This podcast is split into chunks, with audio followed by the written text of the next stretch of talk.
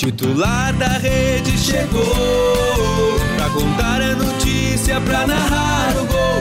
Titular da rede chegou pra contar a notícia, pra narrar o gol. Se tem jogo na baixada com o titular eu vou. Na pelada com os amigos titular eu sou. Se tem gol no periquito com o titular eu vou. Na torcida do meu time titular eu sou.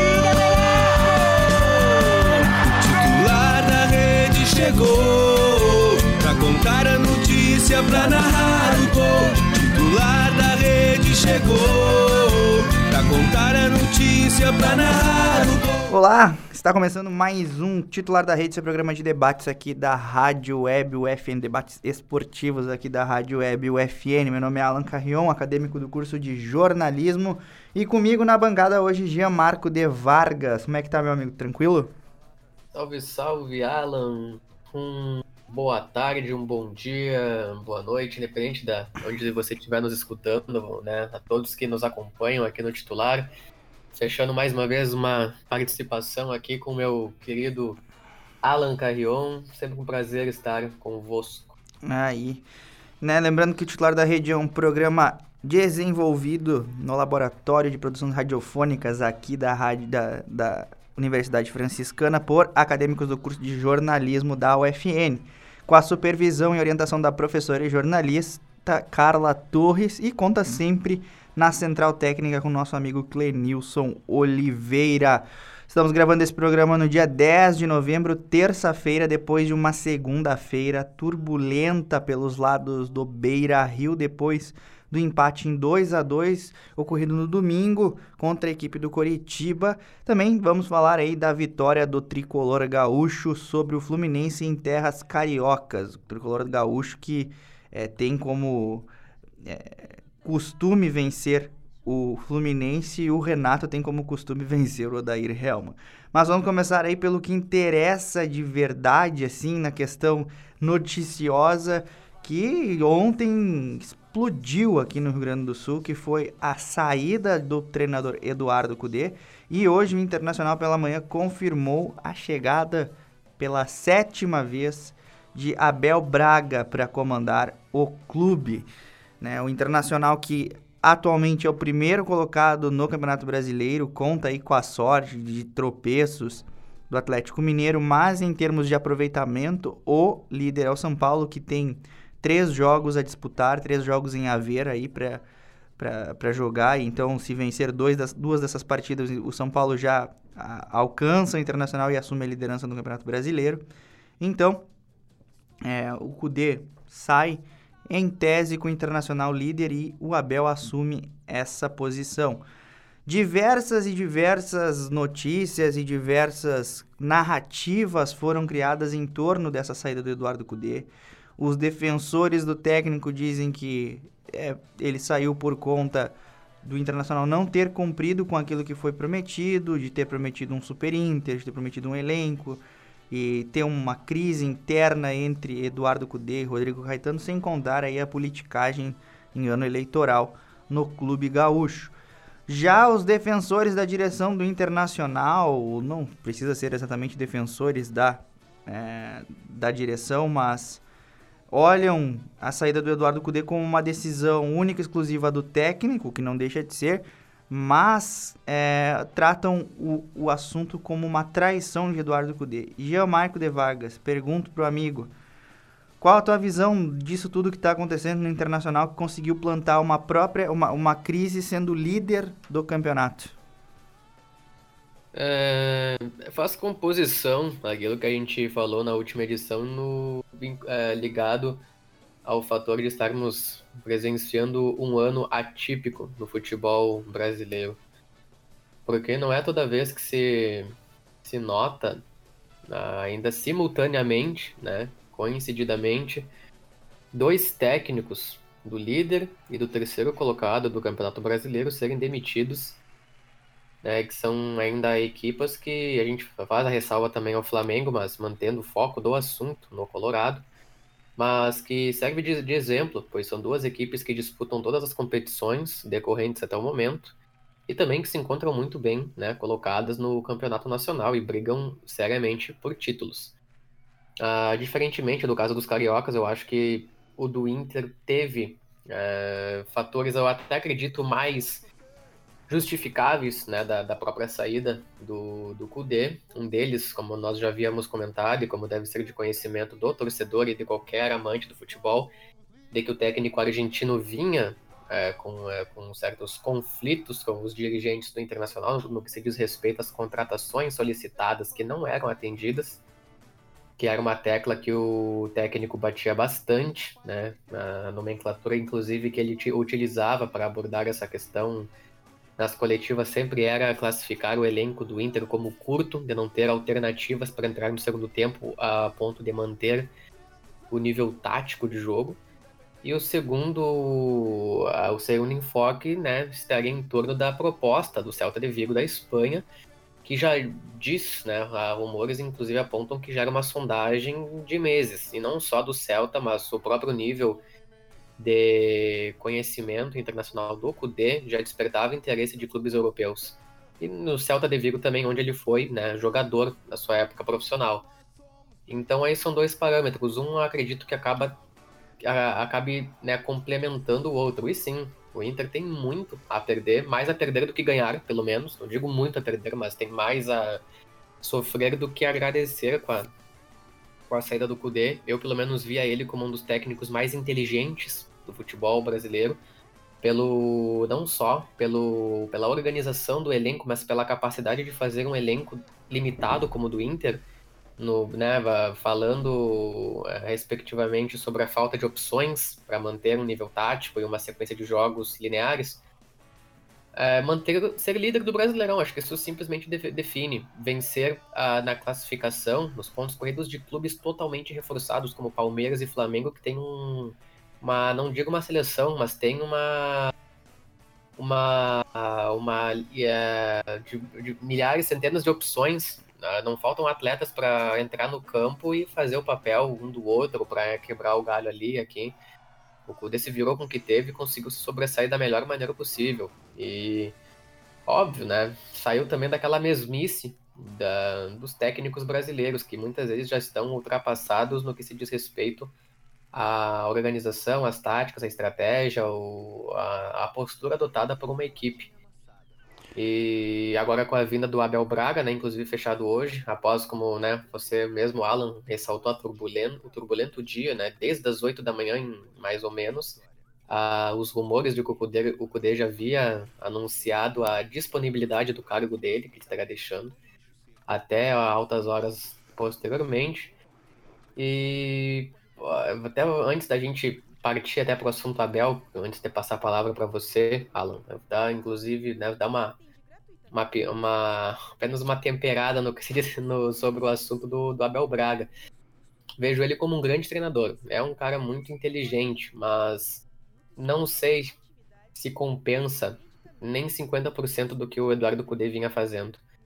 Acho que o Abel já teve a sua alta fase, ele pode sim surpreender, pode muito bem seguir dando expectativas de título para o torcedor colorado com resultados positivos, mas aquela mentalidade de jogo uh, que o argentino adotava né, até então no comando colorado, eu acho muito difícil de ser, pelo menos, executada por um técnico local.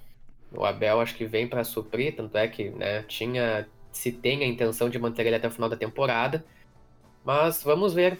Vamos ver se o Abel vai seguir solicitando, vai fazer jus ao que o Gude falava, de trazer reforços, se ele vai saber utilizar as peças do, do elenco colorado, ou se né, optará pela sequência dos mesmos jogadores anteriormente selecionados pelo Cudê, como o caso do Musto, do D'Alessandro, do Praxedes, na, na sequência de segundo tempo tudo depende de como o brasileiro vai encarar esse desafio. E até, né, porque o Inter é, o Inter é líder e tá em todas as competições. Ia ser muito difícil um técnico não querer pegar, né, ter esse desafio pela frente numa situação confortável.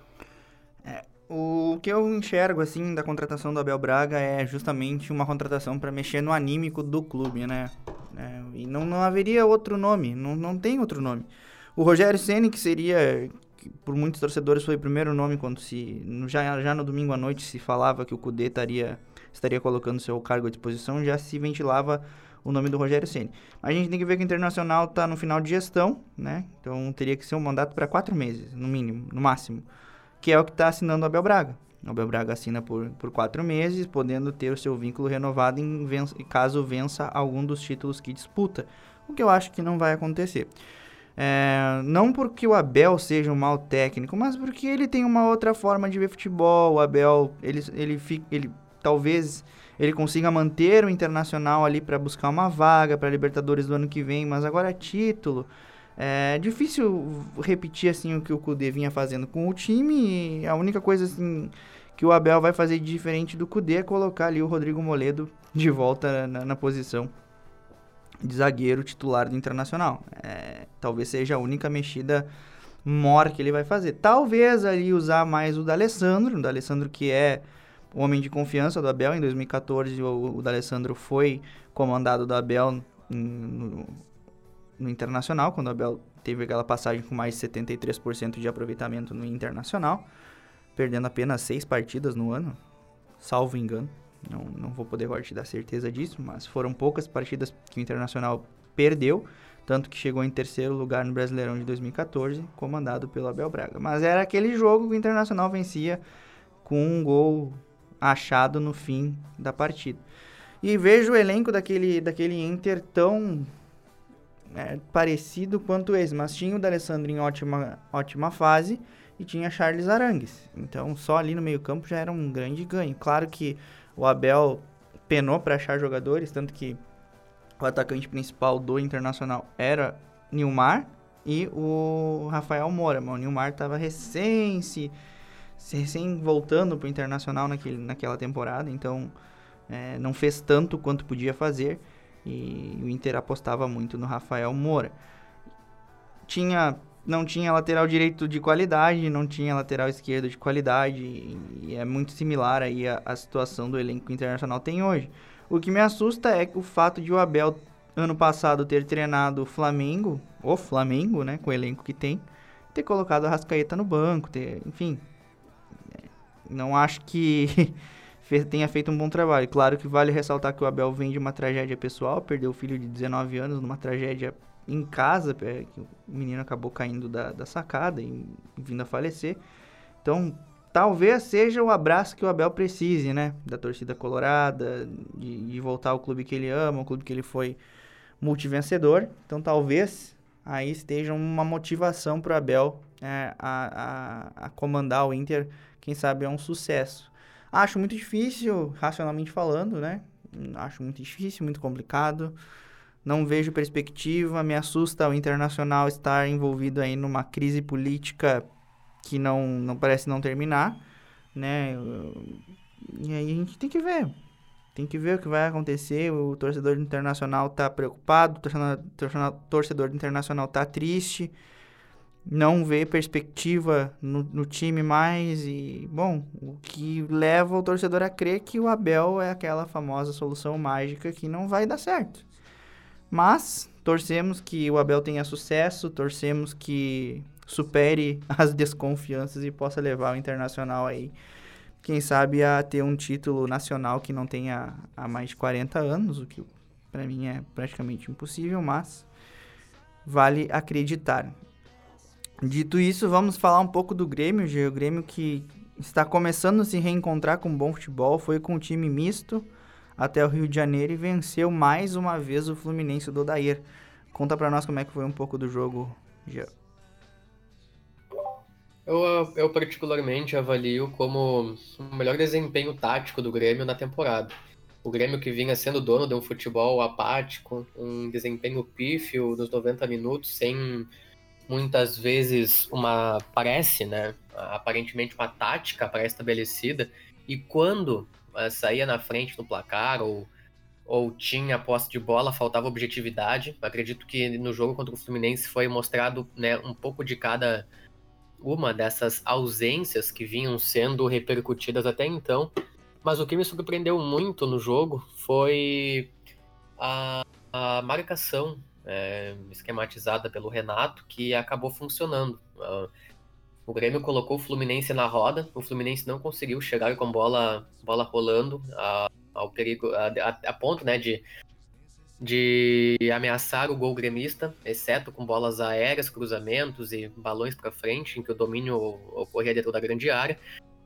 E essa, esse ponto da marcação me chamou muita atenção. Foi porque era algo que o Grêmio vinha pecando muito. A defesa vinha sendo vazada, vinha dando espaço.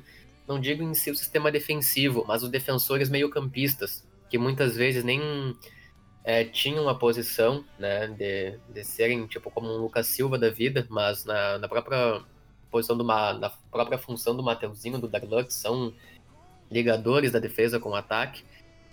E acho que o Grêmio conseguiu se portar muito bem. Então, houveram atuações exímias. Paulo Vitor salvou o Grêmio duas vezes. A gente né, sabe que é um goleiro que, pelo menos pelas atuações dele, é visível que ele consegue sair bem em jogos que não sejam decisivos, em jogos mais tranquilos de competições nacionais, que né, não sejam considerados tão grandes. Ele é um goleiro mais tranquilo para esses momentos. O meio-campo do Grêmio se encaixou muito bem com o Jean-Pierre, deu outra cara. O único armador que o tricolor gaúcho tem no time, né, de posição nata, sem, e o Renato não utilizou improvisos de Robinho, de Isaac, né, opções acredito que vinham sendo vinham queimando, né, os, os mesmos. Jean-Pierre deu outra cara pro meio campo do Grêmio. Lógico que ainda falta condicionamento físico, ainda falta fôlego, o preparo mas os passes, os toques, aquela aquele aquele percentual de maestria no meio-campo o Grêmio conseguiu recuperar. Eu acho que demorou ainda, tá vindo tarde esse retorno devido aí às teimosias do Renato que deixava, não digo o Jean-Pierre no Jean-Pierre no banco, mas optava por colocar nomes que não vinham dando certo aí no meio-campo gremista. Mas um ponto também que acho que dá para novamente fazer uma ressalva aqui, é, fora a belíssima atuação do Turin, que, nossa, é, atacou, é, defendeu, desarmou, foi um, é, um, um jogador ofensivo completo naquele jogo. Se seguir atuando nessa, dessa maneira, acredito que o Diego Souza automaticamente cai para reserva. Mas uh, aí, né, fazendo o gancho, eu cito o número de oportunidades desperdiçadas pelo Grêmio. O Grêmio teve jogadores que atuaram muito bem no jogo. Luiz Fernando fez uma excelente partida. O famoso, né, Everton Cenourinha, fala, chamado pela, pela torcida do Grêmio depois da saída do Cebola, não fez aquele futebol de se esperar, mas fez um bom segundo tempo. O Ferreirinha jogou um absurdo quando entrou, um jogador extremamente técnico e habilidoso, mas isso não basta quando se ganha por um gol de diferença apenas, e ainda mais se há chances de ampliar o placar e desperdiçar finalizações cara a cara. O Ferreirinha é, teve duas, dois, dois, três chutes a gol, um deles parou, teve né, chance clara, o ângulo totalmente aberto, finalizou para fora.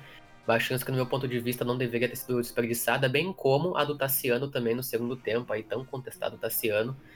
Cara a cara com o Muriel, desperdiçou outra chance de fechar o caixão no Maracanã.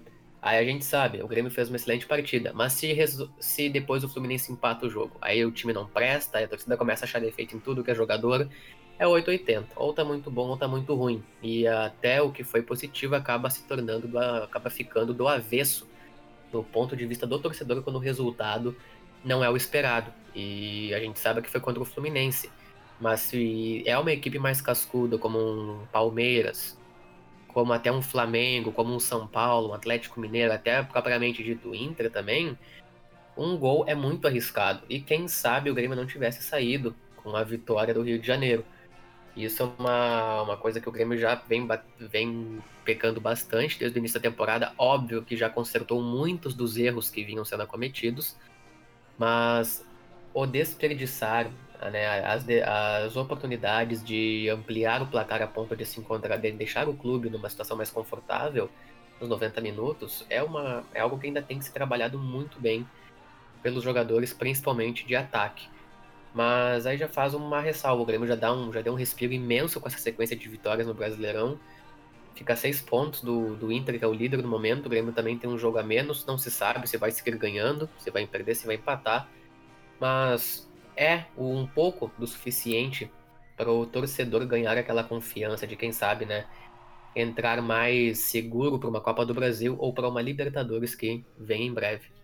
Exatamente, o Grêmio realmente se aproximou aí dos líderes, né? Parecia que estava tudo perdido, mas no campeonato com tanta oscilação, o Grêmio aí tá ganhando novas posições. Contra quem é o próximo jogo do Grêmio, Jean? O próximo jogo do Grêmio é contra a equipe do Corinthians. Não, minto. A equipe do Ceará na Arena. Ceará na Arena. Isso e aí. provavelmente o jogo contra o Flamengo será adiado pelos rumores da CBF. O do Goiás recuperado, né? Já tem inclusive previsões de retorno, mas o do Flamengo que aconteceria no início da segunda rodada agora pode ser adiado ainda. Exatamente, o Internacional que no sábado enfrenta o Santos na Vila Belmiro, então acreditei que o Grêmio tende a diminuir menos três pontos aí é, a, a diferença para o Internacional. Essa é a grande tendência para as próximas rodadas. Então, eu não duvido que logo mais o Grêmio já esteja ultrapassando o Internacional e já esteja aí também é, buscando e botando assim o seu carrinho na briga pelo título do Campeonato Brasileiro. Então, o, o avião do Renato está decolando. Bom, nós vamos terminando por aqui, que às duas e meia nós temos que acompanhar a coletiva de imprensa de Abel Braga, coletiva de apresentação do treinador colorado. E esse programa vai ficar disponível no Spotify para você ouvir quando e onde quiser. Agradeço ao Gia pela parceria de sempre, ao Clenilson que está ali na nossa central técnica, a professora e jornalista Carla Torres que supervisiona e nos orienta na condução deste programa. Voltamos na próxima sexta-feira, às 18 horas, aqui na Rádio Web UFN. Até lá. Tchau.